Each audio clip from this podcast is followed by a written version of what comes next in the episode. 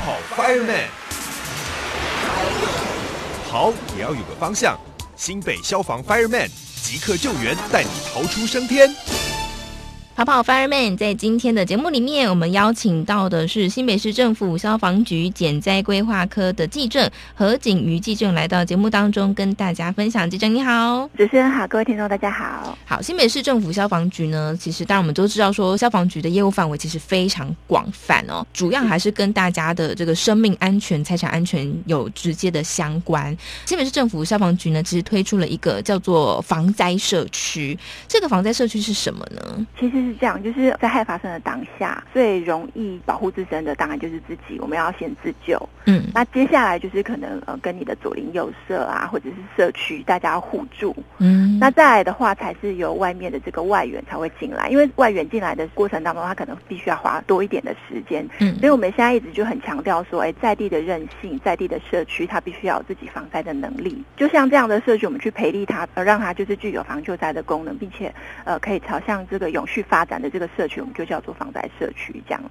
嗯，所以这个防灾社区是自主产生的，还是说，呃，新北市政府消防局这边会去辅导各个社区呢？现阶段的话是由我们这边去做辅导，但是我们还是希望就是以社区民众为主体，知道说，哎，要怎么样去做防灾？那他们需要帮助的时候，需要一些赔礼，那我们就会去呃请专家，或者是我们给他相关系列的课程。那之后他们如果不小心遇到了这个灾害的话呢，他其实第一时间他可以很有方法，或者是很有能力可以。呃，第一时间来来去应应，那只要他第一时间应应的这个过程正确的话呢，其实，在呃后面我们可能外援进来的时候，相对其实整件事情的损失就会相对比较少。这样哦，这一集我今天要叫我们里长来听，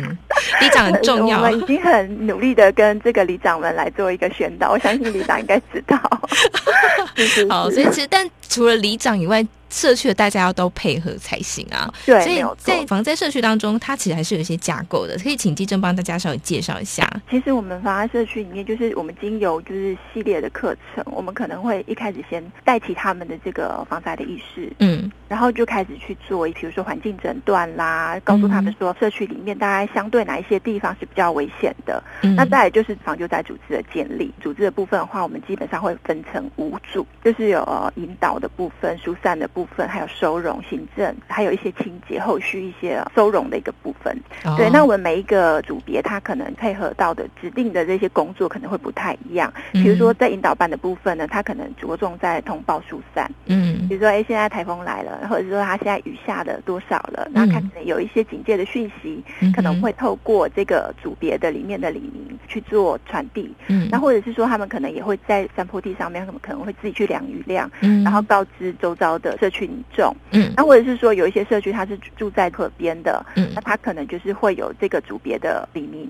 他会去看说，哎，现在目前河流的水是不是有暴涨？嗯，那如果有的话，他也要赶快通知是住在溪流旁边的这些民众，可能要做紧急的应应的一个措施，这样子。对所以就是每一个不同的组别，他们各自有不同的任务要做。不过比较有趣的是说，呃，新北市政府消防局这边呢，不只是来协助社区组建，还有发认证。对，没有错。嗯，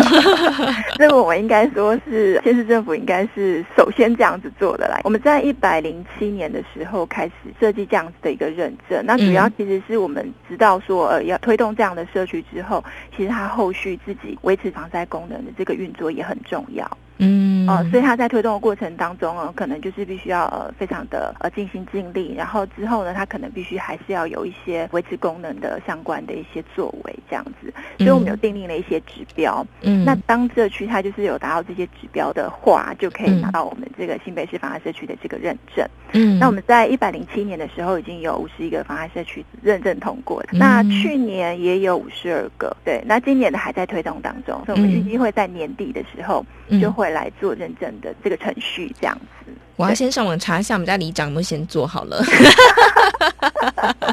好啦，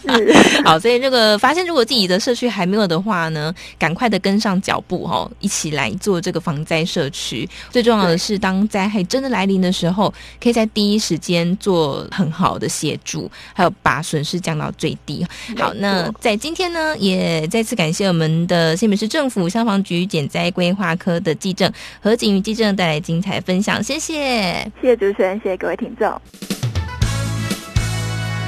更多资讯，请上新北市政府消防局网站或加入新北消防发耳面粉丝团查询哦。